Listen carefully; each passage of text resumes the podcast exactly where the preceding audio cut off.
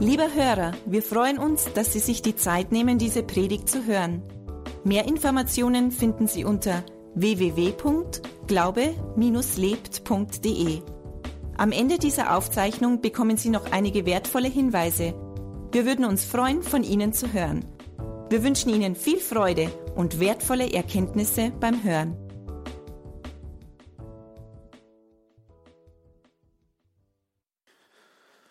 Heute geht es um, schwer zu erraten, oder?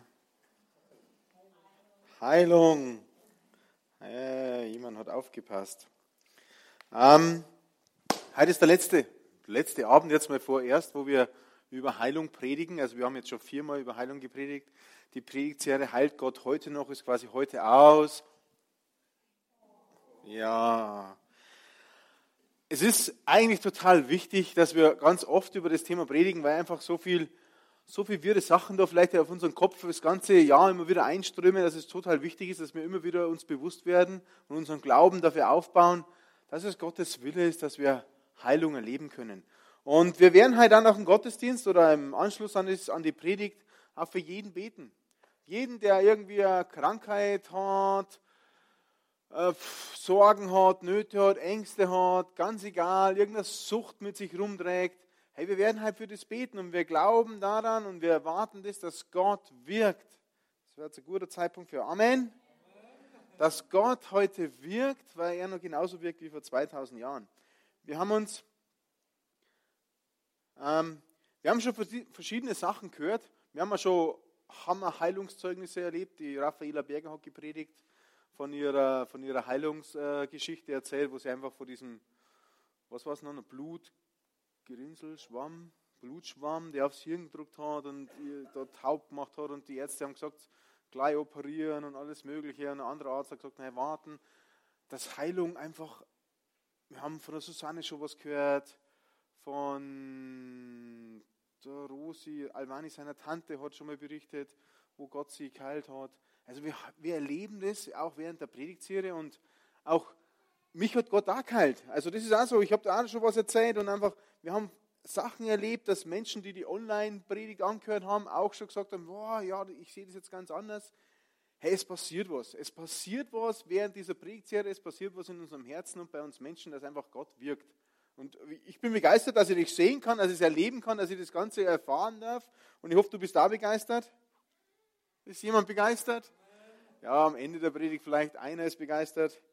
Ähm, aber ich möchte kurz beten. Danke, Herr. Danke, Herr, Herrn Heiliger Geist, dass wir heute eine neue Erkenntnis kriegen, eine neue Offenbarung kriegen, dass wir wirklich mehr verstehen, dass Heilung dein Wille ist, dass wir es mehr begreifen, dass das, dass das Kopfwissen, weil wir wissen, was da in dem Wort steht, das Kopfwissen, unser Verstand ist Glaube einfach zu einem Glauben wert, wo wir in unserem Herzen spüren und kennenlernen, dass du halt jeden so eine neue Erkenntnis schenkst, dass unser Glaube ins Herz reinrutscht, in unseren Geist reinrutscht, dass wir das ergreifen. Darum bitte dich, Herr, in Jesu Namen. Amen. Ich möchte mit euch nochmal kurz wiederholen, ganz kurz, was haben wir bis jetzt gehört, was haben wir bis jetzt vielleicht auch gelernt über Heilung. Im ersten Gottesdienst haben wir gesagt, Heilung ist der Wille Gottes. War jeder da? Brauchen wir nicht mehr darüber wiederholen, fast jeder. Heilung ist der Wille Gottes und es gehört genauso zum Erlösungsplan wie die Vergebung der Sünden. Wenn du glaubst, dass Gott, der allmächtige Gott, der Vater, auch heute noch Sünden vergibt, dann glaub bitte auch, dass er heute noch heilt. Das ist sein Wille. Wir haben so eine Aussage getätigt, Rio so eine Aussage getätigt, vielleicht kannst du dich noch erinnern, dass die Versuchung zur Sünde genauso steht wie Symptome zur Krankheit. Wir können sünden, sündigen, ja, wir können erkrankt werden. Wenn wir einer Versuchung nachgeben, können wir sündigen. Wenn wir einem Symptom nachgeben, dann können wir auch noch krank werden. Also lasst uns nicht mehr den Symptomen nachgeben, lasst uns nicht mehr den Versuchungen nachgeben. Am zweiten Tag, habe ich schon gesagt, hat, äh, zweiter Sonntag war die Raffaela da und hat uns einfach von ihrem, von ihrem Zeugnis erzählt und hat gemerkt, oder wir haben ermerkt, dass Heilung nicht immer ad hoc gleich passiert, dass es nicht nur Wunderheilungen Gottes gibt, sondern dass es auch Heilungen gibt, die ein Prozess sind, die einfach ein bisschen länger dauern. Und die Raphael hat uns gelehrt, dass wir dranbleiben sollen und Glauben festhalten sollen, dass wir unseren Glauben aufbauen sollen, wenn wir gesund sind, dass wir unseren Glauben stärken. Wir haben was gehört, Glauben kommt vom Hören des Wortes Gottes, dass man immer zuhört und zuhört und das natürlich auch ausspricht. Dann haben wir die Hindernisse gehabt. Es gibt auch Hindernisse auf dem Weg zur Heilung. Und ein Hindernis oder das Haupthindernis ist einfach, weil wir nicht wissen, was sein Wille ist. Weil wir selbst vielleicht nicht in der Bibel lesen, weil wir das nicht erkennen, weil wir nicht aus der Bibel rausnehmen, was uns eigentlich schon gehört, diese Verheißung ergreifen können, das Versprechen, das uns schon gehört. Das müssen wir ergreifen. Das ist einfach, das ist ein großes Hindernis. Aber das haben wir ja nicht mehr. Wir wissen ja jetzt, dass Heilung Gottes Wille ist. Und dann war letzte Woche der Gastprediger, der große Gastprediger aus den USA da. Sean Hershey war da und hat auch nochmal geprägt, dass, dass wir einfach unseren Glauben bauen müssen. Und wenn wir unseren Glauben stärken und dann im Glauben Worte aussprechen, im Glauben stehen, dass Gottes Kraft sich dann manifestiert und dass wir dann einfach das in Anspruch nehmen dürfen, was, was Gott für uns vorbereitet hat. Und das war schon alles super. Und es war für mich wieder auch gut, das zu hören. Es war was Neues dabei. Es war einfach eine Auffrischung immer wieder. Und bevor wir jetzt die Predigtserie heute schließen, habe ich mir gesagt, müssen wir uns eigentlich nur einer Frage stellen. Wir sind uns bewusst, Gott heilt heute noch. Ja, warum heilt er denn eigentlich? Warum heilt Gott uns? Günther, warum heilt Gott uns? Das ist eine Frage. Sehr gute Antwort. Noch eine Antwort? Ich habe noch eine. Aber das passt schon. Ich gehe perfekt. Heiliger Geist. Ähm, mir sind der Woche zwei Bibelstellen ins Auge gesprungen. Ich möchte mir euch die anschauen. Und ich trifft davor eine Aussage, die sagt, Gott heilt uns, weil er uns liebt und weil er ein barmherziger Gott ist. Barmherzigkeit und Liebe. Deswegen heilt uns Gott. Lesen wir gemeinsam im 1. Korinther. Schauen wir in, in, in das Wort, in die Bibelreihe. Und was Gott wirklich dazu sagt, 1. Korinther 13, die Verse 4 bis 8. Da wird die Liebe beschrieben. Liebe ist geduldig und freundlich. Sie ist nicht verbissen, sie prahlt nicht, schaut nicht auf andere herab. Liebe verletzt nicht den Anstand und sucht nicht, sucht nicht den eigenen Vorteil. Sie lässt sich nicht reizen und ist nicht nachtragend. Sie freut sich nicht am Unrecht, sondern freut sich, wenn die Wahrheit siegt.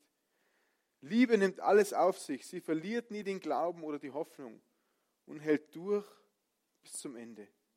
Die Liebe wird niemals vergehen. Es ist cool, wenn, wenn Gott über die Liebe spricht. Aber diesen Vers jetzt in einer Kombi, 1. Johannes 4, Vers 8 mal betrachtet. Im 1. Johannes 4, Vers 8 steht nämlich, wer aber nicht liebt, der kennt Gott nicht, denn Gott ist Liebe. Gott ist die Liebe. Jetzt lesen wir es einmal ganz anders, diese 1. Korinther 13, 4 bis 8 mal. Aus der Sicht Gottes. Er ist ja die Liebe. Gott ist geduldig und freundlich. Gott ist nicht verbissen. Gott prahlt nicht. Gott schaut nicht auf andere herab. Gott verletzt nicht den Anstand, sucht nicht den eigenen Vorteil. Gott lässt sich nicht reizen und Gott ist nicht nachtragend. Gott freut sich nicht am Unrecht, sondern freut sich, wenn die Wahrheit siegt. Gott nimmt alles auf sich. Er verliert nie den Glauben oder die Hoffnung und hält durch bis zum Ende. Gott wird niemals vergehen. Und jetzt setze ich noch was ein. Jetzt setze ich mir mich ein. Auch ganz gut. Gott ist geduldig und freundlich mit Sebastian, mit Günther. Gott ist nicht verbissen, Gott prahlt nicht und schaut nicht auf Günther herab. Gott verletzt nicht den Anstand, und sucht nicht den eigenen Vorteil. Gott lässt sich nicht von Sebastian reizen. Gott ist nicht dem Friedhelm nachtragend. Gott freut sich nicht am Unrecht von Sebastian, sondern freut sich, wenn die Wahrheit siegt. Gott nimmt alles auf sich. Er verliert nie den Glauben oder die Hoffnung in Sebastian und hält durch bis zum Ende hey, mir ist das echt nochmal so ganz bewusst. Gott ist Liebe und er ist geduldig mit mir, muss er auch sein. Er ist freundlich und das setzt deinen Namen ein. Das, das ist genau für dich. Das ist genau für dich. Und eigentlich kann ich jetzt zum Predigen aufhören, weil das ist, muss eigentlich schon Grund genug für uns alle sein, dass wir nie wieder Zweifel daran hätten, dass Gott nicht will, dass ich gesund bin. Das allein muss ausreichend sein. Denk mir an dich selber. Denk mir an deine Lieben, wenn du verheiratet bist. Denk an deine Frau. Denk an deine Kinder. Du liebst deine Frau, du liebst deine Kinder oder deinen Mann. Du liebst deine Eltern, du liebst deine Verwandten, vielleicht auch Freunde. Du liebst diese Menschen. Würdest du ihnen jemals was Schlechtes wünschen? Nie. Wenn wir es schon nicht möchten. Wie sehr noch ist die, die Liebe Gottes noch viel größer für uns, dass er uns nie was Schlechtes wünschen wird. Das allein muss eigentlich reichen. Das allein muss reichen, dass ich nicht mehr Zweifel habe, dass irgendwie, oh, ich leide weg Gott, Gott schickt Krankheiten. Gott schickt überhaupt keine Krankheiten. Gott schickt, schickt gar nichts Schlimmes. Und das nächste, was ich anschauen möchte, ist einfach, Gott ist ein barmherziger Gott. Wer hat das gewusst, dass Gott barmherzig ist? Schon mehr, es werden schon mehr. Also bei uns ist immer Mitmach-Gottesdienst. Ähm, desto mehr Hände nach oben gehen, desto mehr wird äh, die Prediger besser. Das ist immer gut. Äh, das ist die Motivation vom, vom Prediger dann. Lass uns lesen im 2. Korinther 1, Vers 3. Und ich habe jetzt mal eine Schlachtübersetzung genommen, weil da steht es nämlich ein bisschen besser erklärt. 2. Korinther 1, Vers 3. Da steht, gelobt sei der Gott und Vater unseres Herrn Jesus Christus Soweit, so gut. Der Vater der Barmherzigkeit und der Gott allen Trostes. Gott ist nicht nur barmherzig, der ist der Vater der Barmherzigkeit.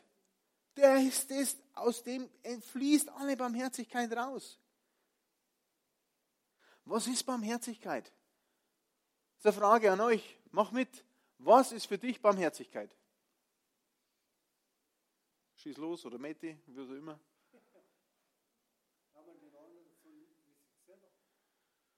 Liebe deinen Nächsten wie dich selbst. Barmherzigkeit. Was kann noch Barmherzigkeit sein? Ja? Mitleid mit jemandem haben. Gibt es noch was? Was ist für dich barmherzig? Wenn du barmherzig bist.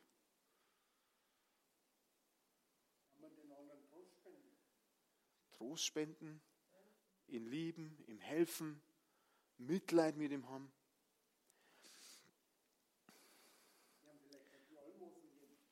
Ja. Helfen, unterstützen, sorgen, Armen helfen. Es gibt eine Geschichte von einem Pfarrer, ähm, ein Pastor,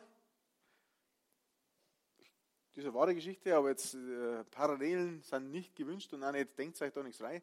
Ein Pastor fährt zum Gottesdienst und er ist zu schnell gefahren und auch noch über rote Ampel und ist halt aufgehalten worden und Polizei und, und, ja, und eine Strafe und alles Mögliche und hat kein Geld nicht.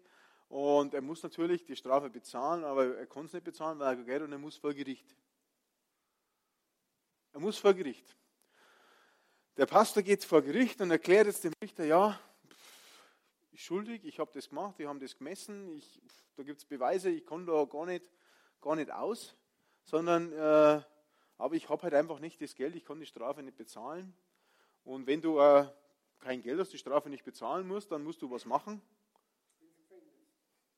Dann musst du ins Gefängnis. Ist das für einen Pastor gut, wenn er so einen Eindruck hat, dass er schon mal verurteilt worden ist und ins Gefängnis war? Ist eher schlecht. Also der Pastor hat versucht, dem Richter, mit dem Richter zu reden. Ähm, und er hat ihm um was gebetet, ja, äh, gebeten. Ich kann gar Hochdeutsch. War das Hochdeutsch? Okay. Äh, er hat dem Richter um was gebeten. Und ähm, er hat gesagt, Richter, ich bitte Sie nicht um Gerechtigkeit, sondern ich bitte Sie um Barmherzigkeit. Ähm, ich habe die Bibel dabei gehabt, ich habe äh, die Geschichte vorgelesen, wo einfach diese Frau, vielleicht kennst du die Geschichte, eine Frau begeht Ehebruch, da wo Jesus gerade äh, äh, auf der Welt war. Eine Frau begeht Ehebruch, ähm, die Pharisäer möchten sie einfach zu Jesus schleppen, ziehen sich hin. Und auf diese Sünde ist eine Strafe gestanden. Die Strafe war, wer weiß das vielleicht? Steinigen. Die Strafe war Tod durch Steinigung. Normale Strafe, die Pharisäer wollten vielleicht auch Jesus testen, wie reagiert er da, was macht Jesus? Jesus ist ganz schlau und hat dann die Frau hat zu der, oder hat zu der Menge gesagt, ja, ich weiß nicht aus, ganz genau auswendig sein Wortlaut. Der Günther kann jetzt predigen. Günther kommt gleich nach vorne. Sehr gut. Wer von euch ohne Sünde ist, der werfe den ersten Stein. Dann hat er sich hingekniet, hat was reingeschrieben im Sand. Wir müssen nur rausfinden, was genau im Sand gestanden ist, aber um das geht es ja gar nicht. Sondern dann hat sich die, die, die Meute aufgelöst, weil jeder mal sein Leben so ein bisschen durchleuchtet hat. Und keiner ohne Sünde ist. Und die, die, das Fazit dieser Geschichte war es folgendes, dass die, keiner hat die Frau gesteinigt, keiner hat den ersten Stein geworfen und Jesus gesagt, hey, hat dich keiner verurteilt, hat dich keiner gerichtet, ich richte dich auch nicht. Barmherzigkeit ist auch die Sachen, die ihr alle gesagt habt. Mitleid, helfen, Trost spenden, alles, Liebe. Barmherzigkeit ist aber auch eine Strafe nicht zu bekommen, die man eigentlich verdient hat. Der, Gerichter, der Richter hätte Recht sprechen können. Er hat gesagt, okay, laut Gesetz und so weiter. Gehen wir zurück zu der Geschichte mit dem Pastor. Laut Gesetz bist du schuldig und so weiter. Und hat ihn aber dann freigesprochen. Er hat Barmherzigkeit walten lassen. Ja, der Pastor hat nicht die Strafe gekriegt, hat nicht ins Gefängnis worden und hat Freispruch gekriegt. Also oft brauchen wir mehr solche Richter, die einfach wie Jesus sind, die nicht einfach nur gerecht sind. Gott ist gerecht, ja, aber er ist auch barmherzig. Er mutet uns nicht die Strafe zu, die wir vielleicht eigentlich verdient haben. Das ist auch Barmherzigkeit. Und, aber was ist Barmherzigkeit noch? Schauen wir noch. Hebräer 2, Vers 17. Im Hebräer 2, Vers 17 steht folgendes. Deshalb musste er uns, also er ist Jesus und uns sind wir, seine Brüder und Schwestern, auch in allem gleich werden. Er muss Mensch werden. Dadurch konnte er ein barmherziger und zuverlässiger Hohepriester für uns werden und sich selbst als Sühnopfer für unsere Sünden Gott darbringen. Da lesen, dass nicht nur Gott barmherzig ist und Vater der Barmherzigkeit, sondern dass auch Jesus barmherzig war. Und dieses Wort, das da ist im, im, im Griechischen steht, aus dem Griechischen, wo es übersetzt worden ist für barmherzig, kannst du auch übersetzen mit Mitleid haben, kannst du auch übersetzen mit innerlich bewegt sein. Und wir lesen es öfters in der, in der Bibel, wo Jesus innerlich bewegt war, wo er Mitleid mit den Massen hatte, weil sie ihm gefolgt sind, weil sie die Kranken zu ihm gebracht haben. Er wollte vielleicht mal Ruhe haben, aber die haben immer wieder sonst kommen. Und wir lesen in der Bibel, er war bewegt, er hat Mitleid gehabt, innerlich bewegt. Dieses gleiche Wort, das da steht, ist das Wort, was mit barmherzig übersetzt worden ist. Also Barmherzigkeit ist, wenn wir innerlich bewegt sind über Situationen. Wenn wir Mitleid haben mit den Menschen. Das ist es. Im Hebräer 4, Vers 15 finden wir es nochmal. Das gleiche Wort versteckt oder geschrieben im Griechischen. Doch er gehört nicht zu denen, also Jesus, Hebräer 4, Vers 15. Doch er gehört nicht zu denen, die unsere Schwächen nicht verstehen und zu keinem Mitleiden fähig sind. Da ist wieder dieses Wort. Zu keiner Barmherzigkeit fähig sind. Er gehört nicht zu denen, die nicht Mitleid haben. Er gehört nicht zu denen, die nicht barmherzig sind. Er gehört nicht zu denen, die, die innerlich bewegt sind.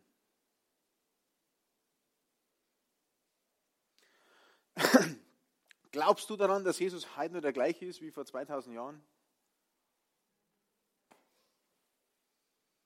Glaubst du daran, dass er Jesus auch heute oder Gott noch heute Sünden vergibt? Menschen rettet? Das hat niemals aufgehört. Niemals hat es aufgehört.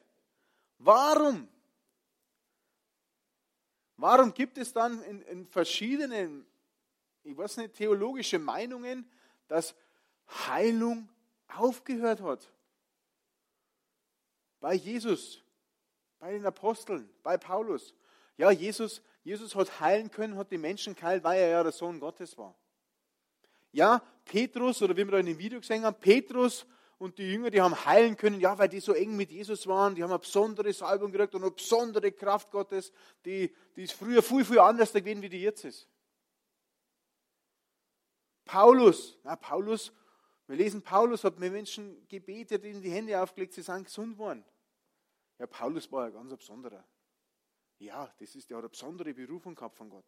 Ganz was Besonderes. Warum glauben wir das? Das stimmt alles nicht. Jesus hat erst Wunder gewirkt und Menschen geheilt, wie was passiert ist. wie die Kraft Gottes auf ihm niedergekommen ist, wie der Heilige Geist auf ihn gekommen ist, wie er einfach zu wirken begonnen hat, hat er zuerst die Kraft Gottes empfangen, den Heiligen Geist empfangen. Dann hat er zum Wirken. Die Jünger haben erst zu wirken begonnen und haben das Menschen heilen können und Petrus, es gibt Geschichten in der Bibel, wo der Petrus einfach durchmarschiert und sein Schatten, ihr seht meinen Schatten, die Leute haben sich an der Straße nur der Schatten hat, hat die Menschen streifen müssen, wir lesen davon, dass sie gesund worden sind. Nur der Schatten. Ist der Schatten besonders? Liegt es am Schatten? Wir lesen davon, dass Paulus Tücher berührt hat, Paulus irgendwas am, am Körper dran hat und diese Tücher sind den anderen Menschen draufgegangen und sie sind gesund worden. Ja, ist es das, das Tuch? Brauchen wir alle Tücher jetzt, dass Menschen gesund werden? Na, das ist der Heilige Geist, das ist die Kraft Gottes, die einfach wirkt die einfach da in der Situation wirken wollte, dass einfach viele Menschen so wie möglich einfach kalmen müssen, weil der Paulus vielleicht gar nicht die Zeit gehabt hätte oder was auch immer, jeden zack, zack, zack, die Hände aufzulegen und so beten, hätte vielleicht komisch ausgeschaut. Hey, da wirke ich jetzt mal ganz anders, sagt Gott. Ich gehe einfach da durch und wo der Schatten drauf fällt, die lasse ich alle heilen. Paulus kann nicht überall sein, ja, habe ich gemerkt, ah, dann machen wir zumindest das mit den Tüchern, dann wirke ich halt durch das Tuch. Aber das ist nicht das Tuch und das ist nicht der Schatten besonders, weil du hast da einen Schatten, also einen richtigen Schatten keinen Schatten im Kopf, das wollte ich jetzt nicht sagen. Ähm, wir haben einen Schatten, der ist nicht besonders. Wir können mit, mit Tüchern auf uns legen, die sind nicht besonders, gar nichts, sondern der Heilige Geist wirkt. Diese Kraft Gottes wirkt. Und die gleiche Kraft, die damals gewirkt hat, die gleiche Kraft. Glaubst du daran, dass es die gleiche Kraft noch gibt? Ja, einer. Wer glaubt auch daran, dass die gleiche Kraft heute da ist? Die hat nicht aufgehört. Warum sollte denn die Barmherzigkeit die Liebe Gottes schwächer werden, nur weil die Zeit länger ist, wo Jesus jetzt dann äh, nicht mehr auf der Erde war. Was ist denn das für Theologie?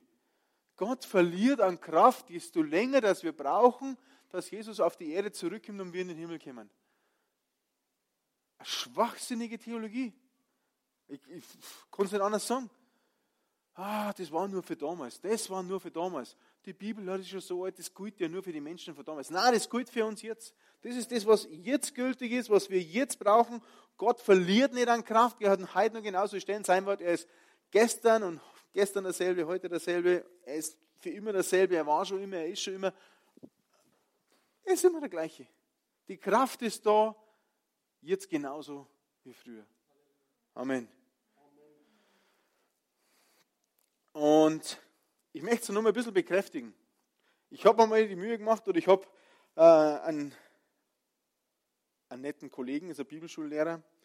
Ähm, wenn ihr es jetzt hört, Christoph Bloberger, vielleicht hörst du mal Predigt, der ein wandelndes Lexikon ist. Äh, ich bewundere den Herrn, der hat, ich weiß nicht wie viele Bücher, der hat in seinem, die neue Wohnung, hat er mir erzählt, hat er irgendwie mit dem Stahlträger verstärken müssen, dass die Bücher einfach, dass nicht durch die Decke krachen einfach sehr schlau, sehr weise, viele Bücher schon gelesen und der hat recherchiert und diese Recherche nehme ich jetzt einfach mal her, weil ich, ich, ich vertraue ihm, dass das alles ganz richtig ist. Ähm, weil er schreibt nämlich gerade auch ein Buch über Heilung. Er ist gerade am, am, am Schreiben darüber. Und er möchte auch diesen, diesen sag jetzt mal, dieser komischen Theologie, dass Heilung nur für früher war, dass es nicht unser der jetzige Wille ist, sondern das ist jetzt so gewesen und der Heilige Geist wirkt nicht mehr so.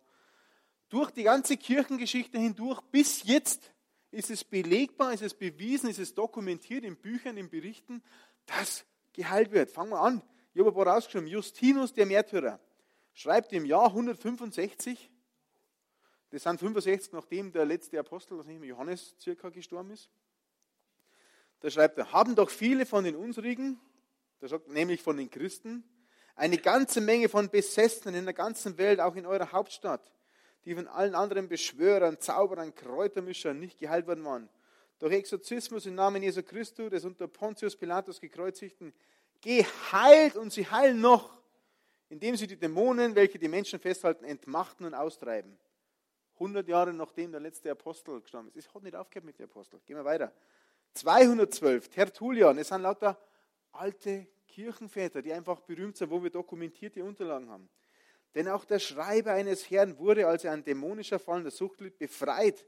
Auch ein Verwandter und ein, Kläb, ein Knäblein, ein Junge, gewisser Leute, und weiß Gott, wie viele angesehene Männer, von den gemeinen Leuten spreche ich gar nicht, sind von Dämonen befreit und von Krankheiten geheilt worden. 212, 250.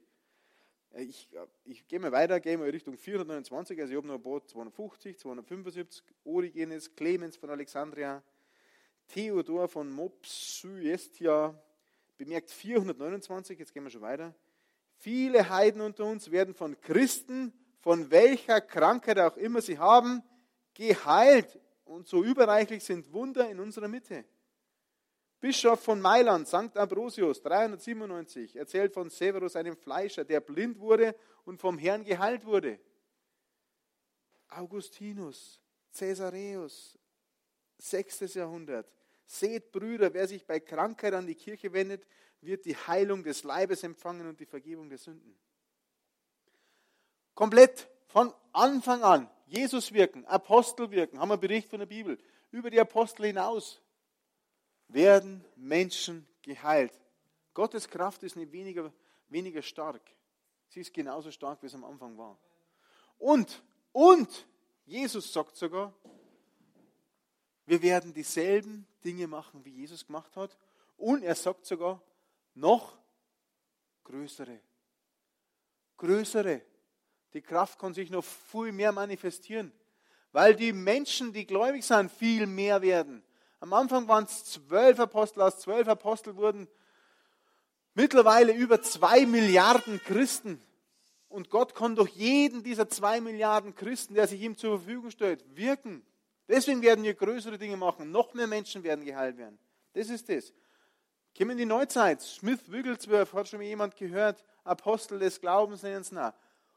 Buch gelesen, unfassbar, was der erlebt hat, wie Menschen geheilt worden sind. Heilungen, Tote wieder vom Leben auferweckt worden sind. Dokumentierte, richtige, echte Stories. Leute, die noch leben, Rainer Bonke, T.L. Osborne, die erleben das. Die haben das erlebt. Das ist dokumentiert. Wir können das anschauen, wir können das nachlesen. Das ist da. Heilung hat nicht aufgehört. Weil Gottes Liebe nicht weniger wird, weil seine Barmherzigkeit nicht weniger wird für uns. Das ist einfach wichtig. Und Johannes 3, Vers 16, den kennt vielleicht schon der eine oder andere, vielleicht schon mal einmal gehört oder gelesen. Denn Gott hat die Menschen so sehr geliebt, dass er seinen einzigen Sohn für sie hergab. Jeder, der an ihn glaubt, wird nicht zugrunde gehen, sondern das ewige Leben haben. Wenn du an Jesus glaubst, steht da, wirst du nicht zugrunde gehen. Das ist der erste Teil. Das überlesen wir oft vielleicht manchmal. Wir werden nicht zugrunde gehen. Und, und das ewige Leben haben. Ja, ja. Wir sagen immer nur, wenn du an Jesus glaubst, wirst du das ewige Leben haben. Aber im ersten Teil steht ja auch schon was total Wichtiges. Wir werden nicht zugrunde gehen. Was ist zugrunde gehen? Wir werden nicht Gott die Möglichkeit, äh, Teufel die Möglichkeit geben, dass er uns niedermacht, dass er uns einfach fertig macht, dass wir unten am Boden liegen und er auf uns eintritt, sondern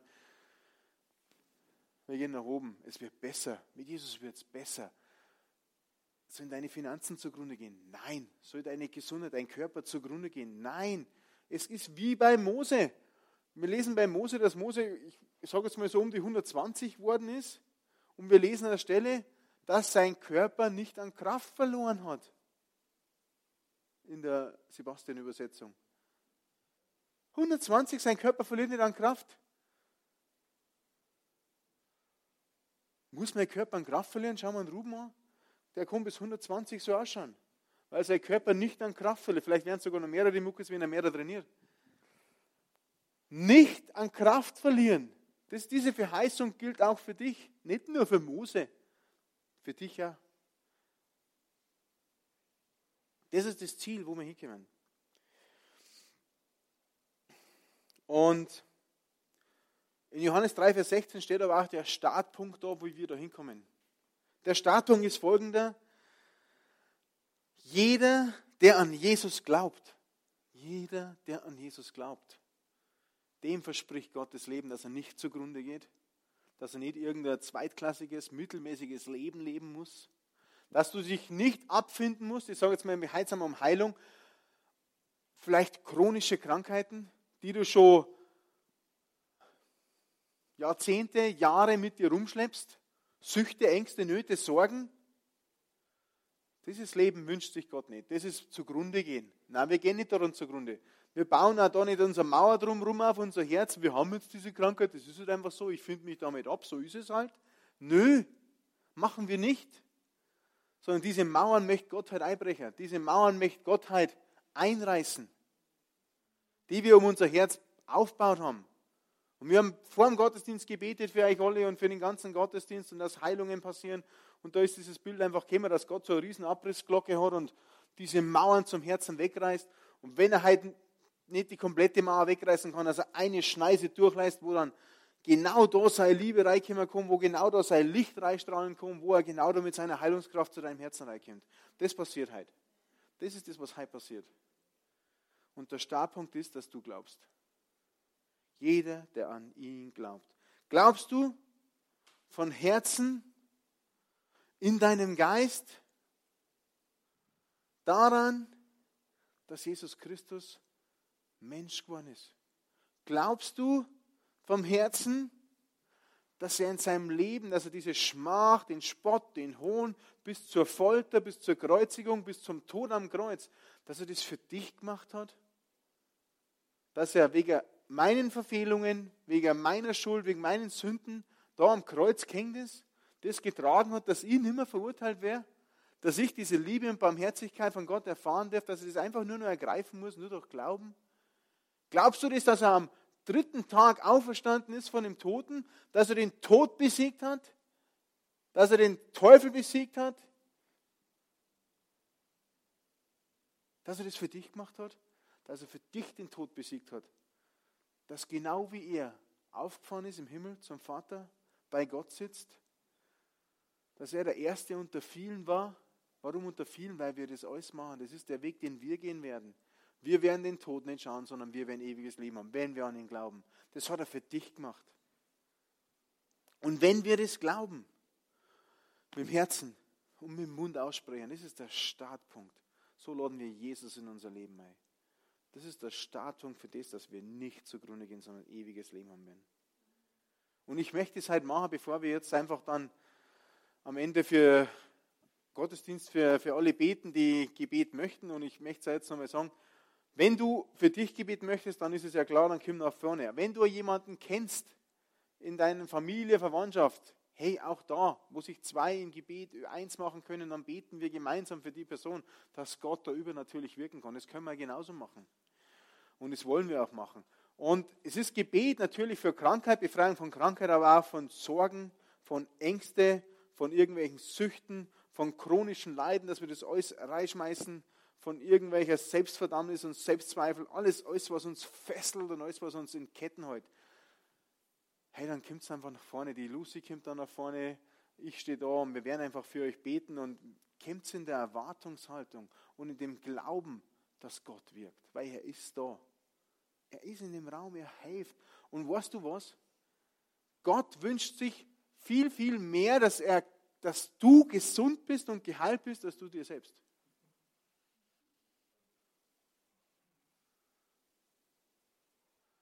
Er ist so viel mehr liebevoller, wahrscheinlich wie wir jemals sein können.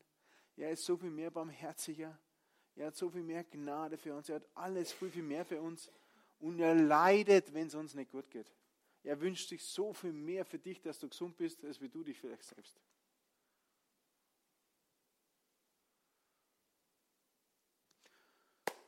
Lass uns aufstehen. Und dann beten wir.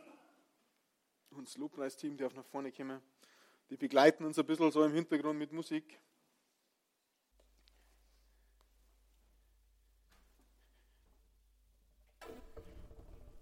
Und ich möchte, dass wir alle gemeinsam heute nochmal ähm, uns wirklich nochmal neu, neu besinnen und einfach Jesus nochmal neu in unser Leben einladen.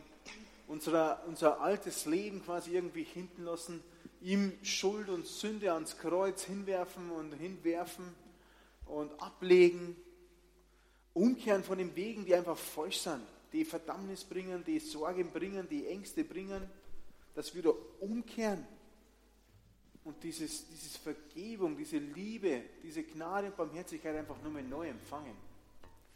Und vielleicht machst du das zum ersten Mal in deinem Leben, vielleicht hast du das auch schon tausendmal gemacht oder fünfmal gemacht, ganz egal, aber ich möchte, dass wir gemeinsam ein Gebet beten Und bete es mit. Wenn du es von Herzen glaubst, dann bete es einfach mit, laut, leise, wie du es mitbeten möchtest. Lass uns wiederholen als Gemeinde lass uns Jesus dann nochmal ganz, ganz tief in unser Herz herein einladen und als Herrn und Erlöser nochmal annehmen. Ich bete vor und du wiederholst einfach, wenn du, wenn du glaubst und wenn du es von Herzen glaubst.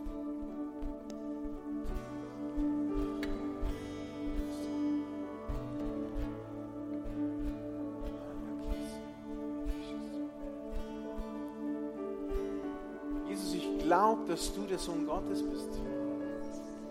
Dass du der Sohn Gottes bist. Ich danke dir, dass du Mensch geworden bist. Dass du alle Schmach, jeden Hohn, jeden Spott ertragen hast. Dass du für mich am Kreuz, für meine Schuld und Sünden gestorben bist.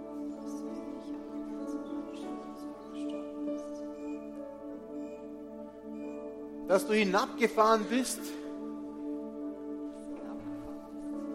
ins Reich des Todes und den Tod ein für alle Mal besiegt hast. Dass du am dritten Tage auferstanden bist. Und dass du das für mich gemacht hast. Jesus, ich kehre heute um. Bringe dir alle meine Schuld, alle meine Sünde ans Kreuz. Ich lade es heute bei dir ab. Und ich empfange heute die Vergebung. Ich empfange heute ein neues Leben. Ich empfange heute deine Liebe, deine Barmherzigkeit, deine Gnade.